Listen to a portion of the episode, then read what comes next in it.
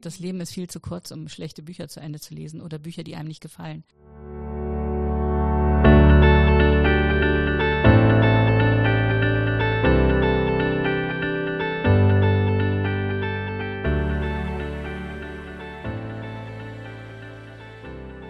Können wir jetzt sozusagen die Sprechprobe machen?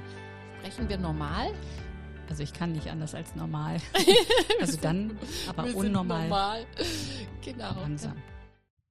Hallo und herzlich willkommen beim Business Podcast Unternehmen im Gespräch. Mein Name ist Heike Drechsel und ich freue mich sehr auf meine heutige Gesprächspartnerin Alexandra Brune-Will. Sie ist Inhaberin einer wunderschönen Buchhandlung hier im Bergischen Land. Hallo Alexandra. Hallo Heike. Hallo, schön, dass du da bist. Wir haben uns beide kurz vor Weihnachten etwas ganz Besonderes ausgedacht. Wir möchten euch, ja, liebe Zuhörerinnen, nämlich etwas schenken. Und zwar eine Inspiration oder genauer gesagt eine Entscheidungshilfe für die Frage, was kann ich denn an Weihnachten meinen Liebsten, vielleicht auch den Eltern oder der besten Freundin, dem besten Freund schenken? Wer da sofort an ein Buch denkt, hat eine tolle Idee. Bingo. Bücher liegen übrigens an vierter Stelle als Antwort auf die Frage, was schenken die Deutschen an Weihnachten? Auf Platz eins liegen, und das ist, glaube ich, keine große Überraschung, Geld oder Gutscheine. Aber viele Menschen möchten natürlich gerne lieber etwas Persönlicheres verschenken. Und das sind, finde ich, Bücher eine absolut gute Wahl. Dann kommt natürlich sofort die zweitwichtigste Frage, nämlich welches? Man möchte ja auch ein Buch aussuchen, das dem Beschenkten gefallen sollte. Und genau das ist oft eine sehr schwierige Frage. Deshalb habe ich mir dafür Unterstützung geholt und die Alexandra wird uns dabei hoffentlich helfen. Du hast nämlich drei deiner Lieblingsbücher aus dem Jahr, das ist 2021 haben wir jetzt, mitgebracht und wirst uns diese nun vorstellen. Das erste Buch, das dir besonders gut gefallen hat, heißt Der große Sommer von Ewald Ahrens und ist ein sogenannter Coming-of-Age-Roman. Ähm, warum bezeichnet man dieses Buch eigentlich als Coming-of-Age-Roman und worum geht es denn genau in diesem Buch? Also ein Coming-of-Age-Roman ist eigentlich ähm, ein Entwicklungsroman auf Deutsch, den gibt es schon seit Goethe, diesen Begriff. Ähm, das ist ein, eine Geschichte oder ein Zeitraum, in dem der Hauptdarsteller, die Hauptperson in diesem Buch ähm, eine, eine wesentliche Entwicklung durchmacht zum Erwachsenen. Und das ist hier der Fall in dem Buch von Ewald Ahrens, Der große Sommer. Dieses Buch ist nicht zu Unrecht ähm, als Lieblingsbuch der unabhängigen Buchhandlungen gekürt worden dieses Jahr, war aber schon vorher mein Lieblingsbuch. Ich schreibe immer so ein Heft mit Rezensionen und da habe ich kurz angerissen, worum es geht und sofort geschrieben, Lieblingsbuch des Jahres. Das war schon im Frühjahr, weil wir die Leseexemplare so früh bekommen. Soll ich erzählen, worum es in diesem Ja, Buch geht? sehr gerne. Ja. Ich bin schon ganz gespannt. Die Hauptperson in diesem Buch, auch der Ich-Erzähler, ist Friedrich. Friedrich ist 17 und droht in der Schule durchzufallen. Er muss in die Nachprüfungen. Also muss er statt in die Sommerferien mit seinen Eltern zu fahren, äh, beim strengen Großvater bleiben, um zu lernen. Dieser Großvater ist halt sehr streng und ihm eigentlich nicht so sehr vertraut. Und ähm, der Sommer droht nun eigentlich äh, wirklich schrecklich zu werden, aber es kommt ganz anders. Diese Geschichte erzählt eigentlich eine Geschichte der ersten Male. Der Friedrich begegnet also seinem Großvater zum ersten Mal wirklich von Mensch zu Mensch und lernt ihn wirklich kennen und auch lieben. Und ähm, er bringt den Sommer auch im Freibad zu, neben dem Lernen, und verliebt sich dort in das Mädchen mit dem flaschengrünen Badeanzug. Mhm. Er findet neue Freunde und es geht auch um Verlust. Also es gibt Unglück. Ist eigentlich alles das, was einen reifen lässt. Ja, das ist ein wunderschönes Buch. Es ist sehr selbstironisch geschrieben, aus seiner Perspektive, sehr lustig teilweise. Ja, und am Ende muss ich sagen, habe ich auch das ein oder andere Tränchen verdrückt. Oh. Das ist eigentlich immer ein, ähm, ja, ein Qualitätsmerkmal, finde ich, wenn ein Buch einen so anfasst oder eine Geschichte einen so anfasst, dass man sie nicht nur ähm, so rezensieren kann, und, sondern dass man wirklich so emotional damit geht. Mhm. Hast du auch eine Lieblingsstelle, die du vielleicht dazu vorlesen möchtest? Ja, eine Irgendwie, Lieblingsstelle oder? vielleicht nicht, aber ich würde schon gerne den Anfang vorlesen, weil das setzt eigentlich den Ton in diesem Roman und man hört, wie, wie das geschrieben ist. Es macht nämlich wirklich auch sehr viel Spaß zu lesen. Mhm. Meinst du auch sogar gleich den ersten Satz? Ich habe mal gehört, dass Menschen immer den ersten Satz in Büchern anlesen und entweder und entscheiden dann quasi danach, entweder es gefällt ihnen oder es gefällt ihnen nicht. Ist das so? Ist es bei dir auch so? Na, der erste Satz ist es nicht unbedingt. Also es gibt natürlich erste Sätze wie äh, so berühmte äh, erste Sätze, die einen reinziehen und nicht mehr loslassen. Das ist im Idealfall so. Ähm, Umberto Eco hat einmal gesagt, ähm, wer die, das erste Drittel meines Buches nicht schafft, der hat das Buch nicht verdient. Das kann sich auch mal hinziehen, bis der berühmte erste Satz kommt. Ähm, aber hier in dem Fall hat mich äh, der Ton sofort gefangen genommen. Das war wirklich klasse. In einem Buch, was ich später vorstelle, ist es eigentlich auch wirklich der erste Satz. Mhm. Das, ähm, ja, das stimmt. Soll ich mal vorlesen? Ja, gerne. Mhm. Wenn es tatsächlich einer von uns Vieren nach Rio de Janeiro schaffen sollte, dann war das Johann. Das war irgendwie von Anfang an klar. Johann hatte alles, was man dazu brauchte, und außerdem war er der Musiker von uns. Wenn es einer schaffte, dann Johann. Ich saß neben ihm damals. Durch die offenen Fenster des Klassenzimmers klang verweht die Glocke vom Friedhof herüber. Über der Linie der Hochhäuser jenseits der Flusswiesen stand ein Flugzeug in der dunstigen Ferne. Das Sri Sri, der Mauersegler, schnitt das Licht dieses Sommertags in hellgelbe, aufregend saure Zitronenscheiben und ich dachte, man müsste draußen sein und nicht hier drinnen neben dem Fenster sitzen. Draußen, jenseits des Flusses sein und dann würde man nach Norden gehen, wo das Meer lag und man sich nach Südamerika einschiffen konnte. Halb zehn morgens war die schlimmste Zeit. Die ersten beiden Stunden waren gerade vorbei, aber man hatte noch mindestens vier vor sich. Johann stieß mich an und machte eine Kopfbewegung zum Fenster hin. Er hatte die Glocke jetzt erst wahrgenommen. Am Anfang hatte er gar nicht gewusst, dass es eine Totenglocke war. Ich hatte es ihm erst erklärt. Er klingt trotzdem nach Freiheit, hatte er gesagt, und ich fand, das stimmte. Zippos Stimme, das ist der Lehrer, äh, lag wie ein dunkler Teppich im Klassenzimmer. Ich mochte Zippo und seine Stimme. Ein beruhigender, melancholischer Bass. Eine Stimme, die einen einschläfern konnte, wenn man nicht gerade darauf wartete, die entscheidende Schulaufgabe zurückzubekommen. Warum macht er das? fragte ich Johann leise. Warum gibt er das Ding nicht einfach raus? Er ist doch kein Arschloch. Johann hob uninteressiert die Schultern. Keine Ahnung. Ist vielleicht ein Gesetz oder so. Vielleicht steht in der Schulordnung, dass Schulaufgaben erst besprochen werden und dann rausgegeben. Zippo besprach die Fehler, jeden einzelnen mit richtiger Lösung auf dem Overhead. Dann schrieb er den Fehlersprung an die Tafel. Als er die Noten hinzufügte, zuckte es mir das erste Mal im Magen. Einmal sehr gut, viermal gut, sechzehnmal befriedigend, sechsmal ausreichend, zweimal mangelhaft, zweimal ungenügend. Vier von 31. Ich wusste, wer einer von den letzten Vieren war. Johann jedenfalls nicht.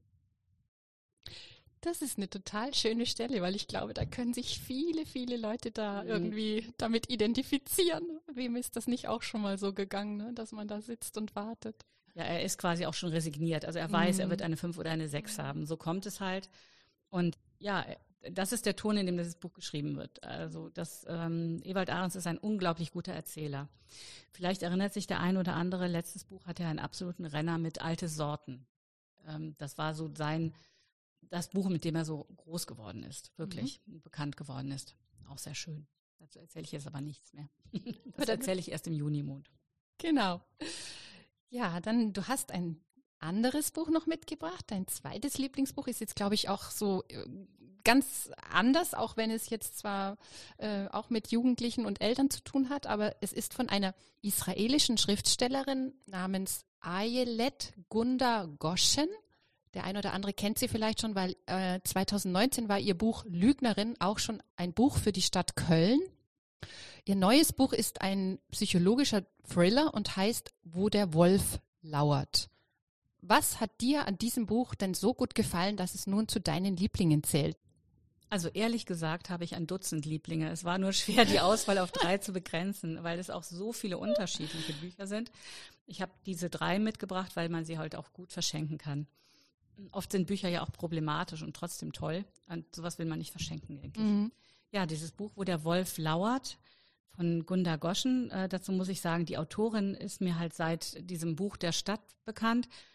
Und sie ist einfach, ich habe sie auch auf einer Lesung kennengelernt, ein ganz toller Mensch, psychologisch, also Psychologin.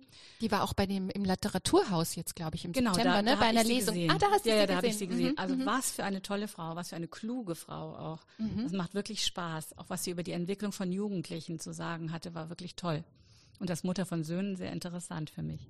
Ähm, dieses Buch, wo der Wolf lauert, die Hauptfigur ist im Grunde eine Israelin, die mit ihrem Mann und dem kleinen Sohn damals in Silicon Valley gezogen ist, einfach um dieser konfliktreichen Situation in Israel zu entgehen, wo eigentlich immer Gefahr droht. Also dieser drohende Krieg, immer die Bedrohung von allen Seiten in Israel. Mhm, Wer mal Die da war, Sichtbarkeit von Soldaten überall im Alltag. Genau, Mhm. wer da einmal da war, der kann das auch nachvollziehen. Das ist immer da, dieser Mhm. Krieg. Und dieser Konflikt auch, der nicht lösbare zwischen Israelis und Palästinensern.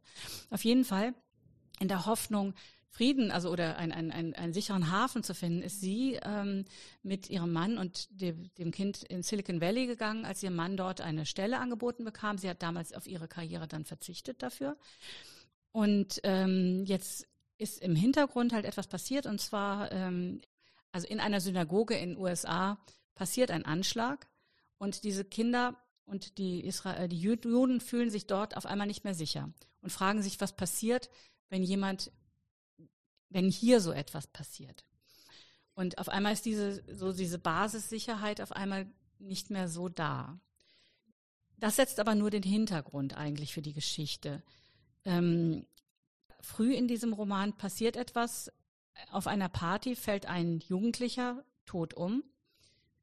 Und alle sind entsetzt, wie das kommen konnte. Es ist wohl ein natürlicher Tod. Aber nach und nach fragt sich, die Hauptperson Lilach Schuster, ähm, heißt sie übrigens, ähm, was ihr Sohn damit zu tun hat. Denn sie entdeckt immer mehr Dinge, die sie misstrauisch machen. Nachdem dieser Anschlag in der Synagoge war, hat sich ein Mann aus der Gemeinde, heißt Ari, angeboten, den Kindern Selbstverteidigung beizubringen. Einfach, dass sie mehr Selbstbewusstsein entwickeln. Und sie ist sehr glücklich, ähm, dass ihr Sohn, der vorher so ein bisschen schüchtern war und still, äh, da in dieser Truppe anscheinend so Anschluss findet und so begeistert ist.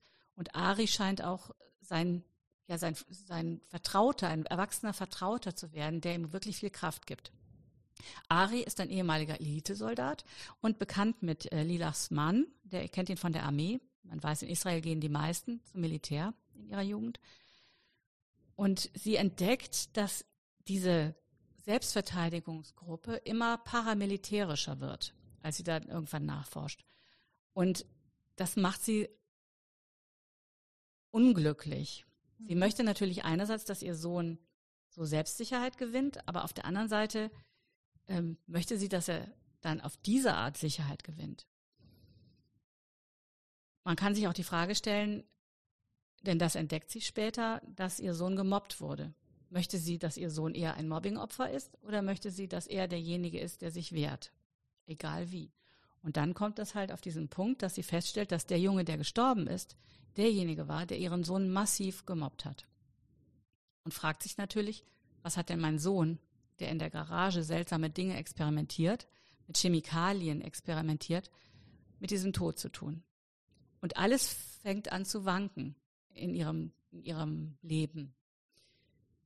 Dazu kommt, dass Ari nicht nur der Vertraute von ihrem Sohn wird, sondern auch immer vertrauter mit ihrer Familie. Der Mann, der ihn ja schon länger kennt, lädt ihn ein und sie auch lässt ihn sehr nah an sich ran. Mehr will ich jetzt nicht sagen. Aber er ist halt, dieser Ari ist ein Seelenfänger, also ein sehr charmanter Mensch, aber er hat halt eine dunkle Seite. Und das ist das im Grunde, was der Titel ausdrückt, wo der Wolf lauert. Wie sicher können wir uns sein mit dem, was wir sehen und was wir fühlen? Ja, und eigentlich will ich dazu nicht mehr sagen. Es ist ein wirklich unglaublich tolles Buch, das auch immer neue Wendungen äh, in sich birgt. Man glaubt, eine Wahrheit zu kennen und wird auf der nächsten Seite eines Besseren belehrt. Es macht wirklich unglaublich Spaß. Also wenn, es heißt nicht Thriller, du sagtest eben, das wäre ein psychologischer Thriller. Mhm. Es heißt nur Roman. Es liegt auch nicht auf dem Krimitisch bei uns, aber es ist tatsächlich ein Thriller, wenn man so will. Klingt wahnsinnig spannend. Echt.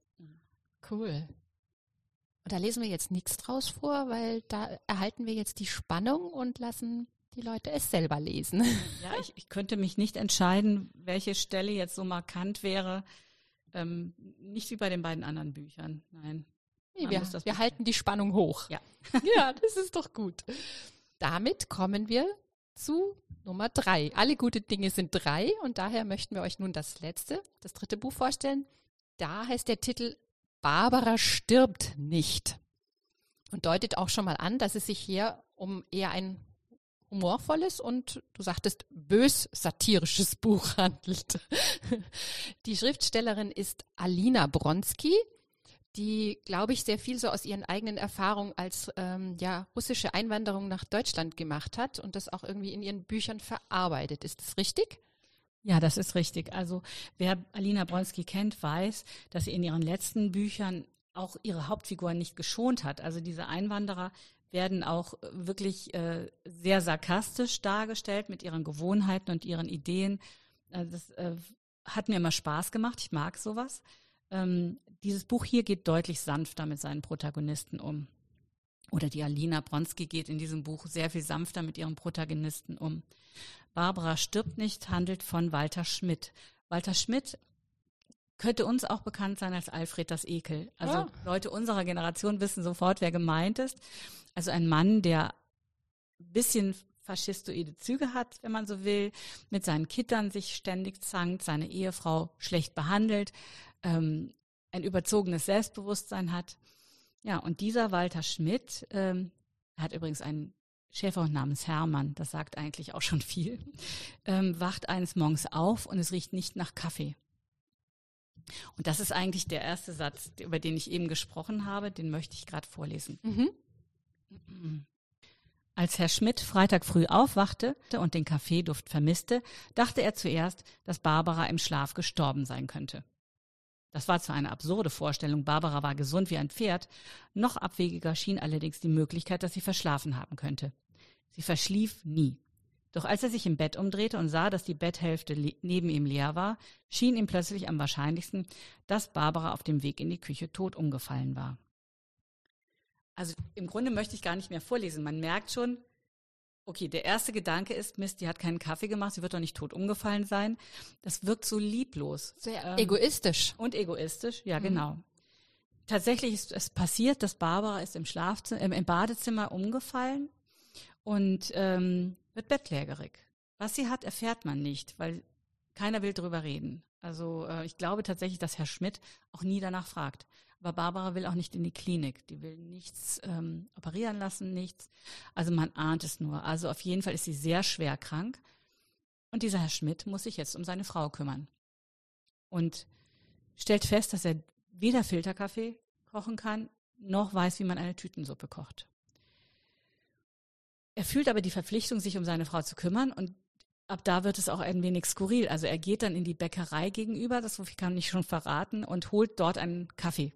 Und dann rennt er zurück und dann ist dieser Kaffee lauwarm, den er ihr bringt. Und dann sagt sie, ja, ist der irgendwie kalt? Dann sagt er, ja, dann grummelt etwas und wird das nie zugeben, dass er den halt dort hat holen müssen.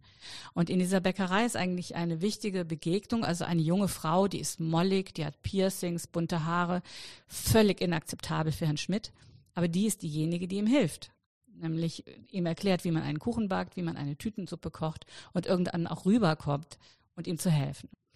Man kann es so zusammenfassen, dass die harte Fassade von Walter Schmidt bröckelt ähm, über diesem Kümmern um seine Frau.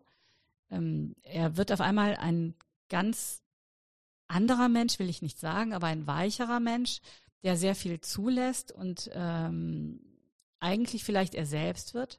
Es kommt noch eine andere Stelle in dem Buch, ähm, wo er sagt, er schaut Barbara an und sagt sich selbst, sie ist ja wirklich schön.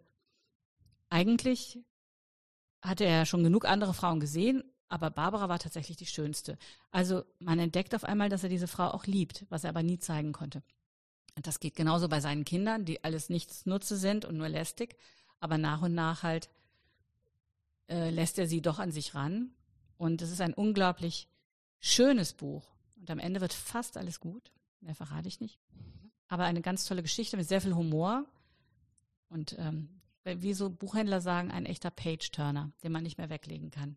Mhm. Also der, den man abends beim Einschlafen anfängt und dann eben nicht einschlafen kann. Genau. Liebe Alexandra, ich fand, das waren drei wundervolle Vorstellungen. Ich habe ehrlich gesagt Lust bekommen, sie alle drei zu lesen und werde sie mir auf jeden Fall zu Weihnachten schenken lassen oder mir selbst schenken, wenn es mir keiner schenkt. Vielen, vielen lieben Dank dafür. Oh, sehr, sehr gerne. Also das ist ja das, was ich täglich mache, aber das ist auch das, warum ich es mache. Das glaube ich. Das ist ja auch wirklich was Tolles, wenn man so schöne Produkte verkaufen kann. Ich werde die Titel alle in den Shownotes verlinken und natürlich auch die Buchhandlung Junimond, in der alle Menschen aus Rösrath und um Rösrath herum sie käuflich erwerben können.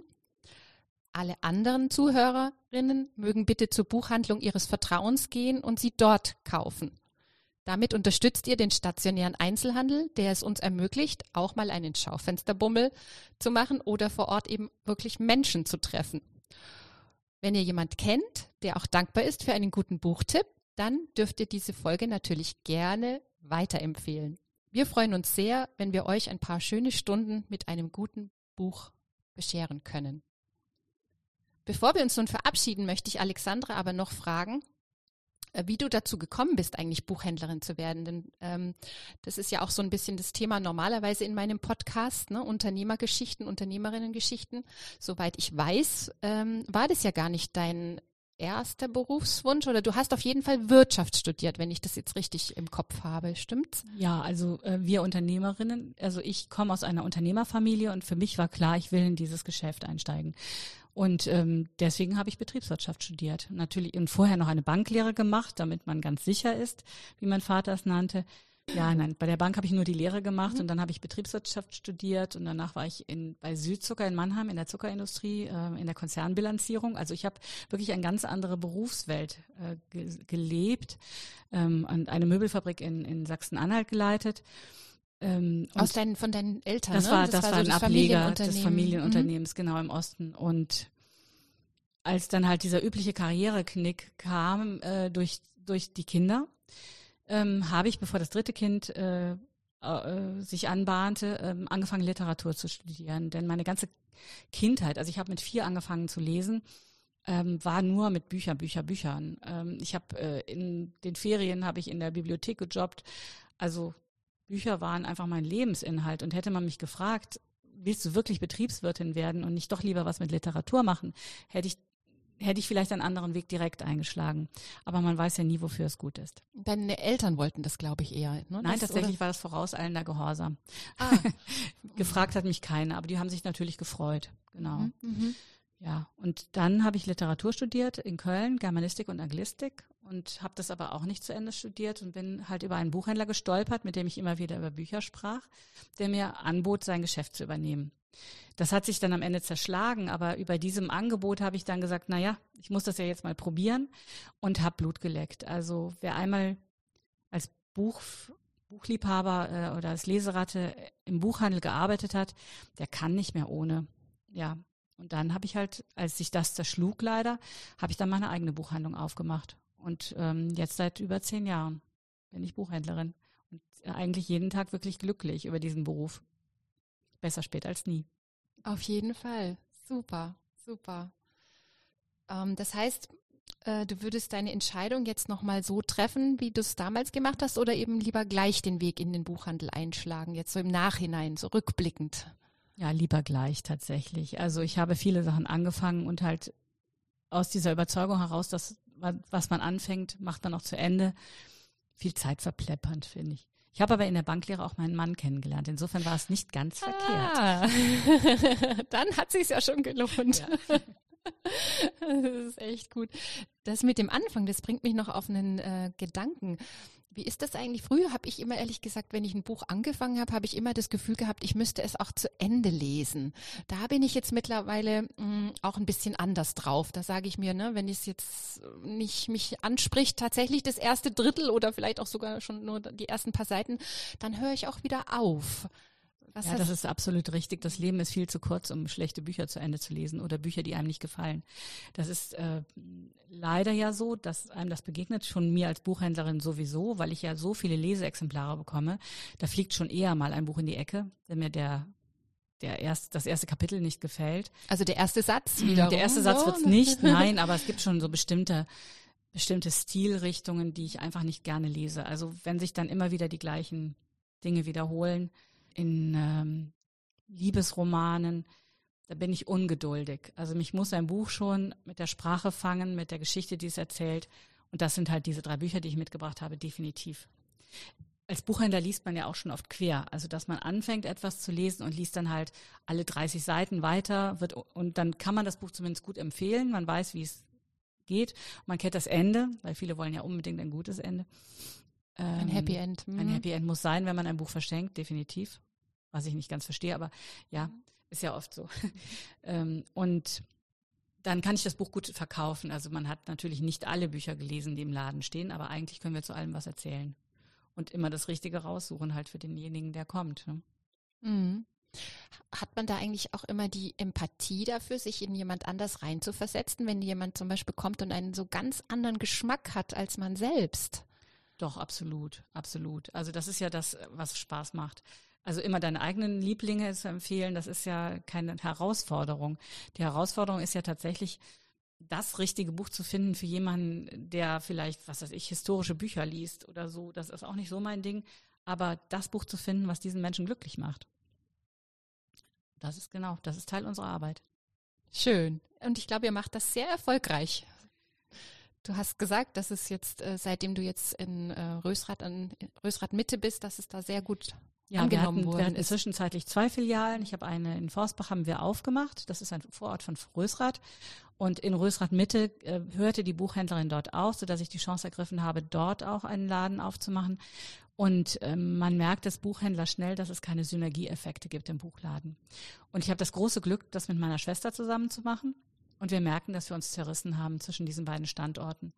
Und dann kam halt äh, noch ein Wasserschaden dazu und ach, diverse Sachen, sodass wir irgendwann gesagt haben, wir müssen uns auf eine, einen Standort fokussieren. Und das war genau die richtige Entscheidung jetzt für Rösrath, tatsächlich. Und was da, was ich da so raushöre, ist das, was ich schon sehr häufig jetzt in Gesprächen eben rausgehört habe mit anderen Unternehmer und Unternehmerinnen. Das ist so dieses Durchhalten, weil ich meine, der Wasserschaden, der hat euch ja auch wie viele Monate gekostet und dann Corona und alles. Also, aber ihr seid immer noch da und ähm, ja. Ja, genau. Als jetzt die Flut kam, habe ich wirklich, mhm. ich war zweimal da zu gucken, wie, wie, ob das Wasser irgendwo im Laden steht, weil dann weiß ich nicht, was ich hätte machen können. Also ich glaube, dann wäre bei mir auch die Kraft zu Ende gewesen. Aber wir hatten nicht ein Tröpfchen Wasser und das äh, hat mich bestärkt dann äh, also in der richtigen Entscheidung. Man fragt sich ja schon mal, warum mache ich das immer weiter gegen alle Widerstände? Und ähm, gut, jetzt hatten wir das Glück, noch die Filiale in Forstbach zu haben und eine Abholstation in Rösrath und den Lieferdienst, den wir machen, ähm, sodass uns das ein bisschen gerettet hat über der, dem, dem Wasser, was wir dann im August letzten Jahres hatten. Genau, der Wasserschaden war von 2020, aber von dem Hochwasser jetzt 2021 wart ihr zum Glück Gott nicht betroffen. Nicht. Ja, weil dann weiß ich nicht. Also 2020, das war im August mhm. und erst im Dezember hörte ich, dass wir wohl nicht wieder ins Ladenlokal reinkommen, weil der Vermieter sich entschlossen hat, sich nicht entschieden hatte zu sanieren. Und dann habe ich, ähm, ja, dann kann ich auch penetrant werden. ich glaube, das muss ja, man, wenn man ja, Unternehmer ist. Tatsächlich, weil ich hatte Forstbach mhm. gekündigt. Ich sollte im Januar raus. Und ähm, einfach alles dran gesetzt, dass wir doch weiter dort bleiben können und dort wieder rein, dass das saniert wird, zumindest das Ladenlokal. Und also das war schon das war schon krass, weil ich irgendwie so zwischen Weihnachten und Neujahr dachte, jetzt stehst du bald auf der Straße mit acht Mitarbeitern. Das ist ja dann auch noch was. Mhm. Nein, aber jetzt sind wir glücklich dort. Das Ladenlokal macht mich glücklich. Immer wenn ich reinkomme, freue ich mich an diesem es schönen Ort. Es ist wirklich wunderschön. Ich habe ja, ja, ein paar Fotos gemacht, die stelle ich dann auch auf Instagram und so ein. ja, meine Schwester macht das Non-Book. Also wir, wir haben uns von Anfang an ja verstanden als Concept Store, dass wir nicht nur Bücher machen, mhm. sondern auch halt Geschenkartikel. Und die machen auch 20 Prozent des Umsatzes aus. Das ist schon so. Und das erlaubt einem natürlich auch nochmal ganz anders so zu dekorieren oder oder ähm, die, eine andere Atmosphäre als in einer regulären Buchhandlung, wenn man so will, obwohl das ja auch immer schön ist. Die meisten sind schön. Also ja, vielen lieben Dank liebe Alexandra. Finde ich hat total Spaß gemacht, mit dir darüber zu sprechen. Und äh, ich hatte schon so ein bisschen die äh, witzige Idee, oder was heißt, ich fand halt jetzt eine gute Idee, zu sagen, vielleicht können wir das ja nächstes Jahr vor Weihnachten wiederholen, weil es gibt ja hier in Köln so einen Spruch, der heißt, beim ersten Mal haben wir es ausprobiert, beim zweiten Mal ist es Tradition und beim dritten Mal ist es Brauchtum. Ja, dann zielen wir mal das äh, Brauchtum an. Genau. ja, gerne. Vielen Dank für die Einladung. Ich war ein bisschen aufgeregt vorher, weil ich sowas noch nie gemacht habe. Aber es hat wirklich Spaß gemacht. Vielen Dank, ja, Heike. Freut mich. Sehr gerne. Alles Gute. Bis dann und tschüss.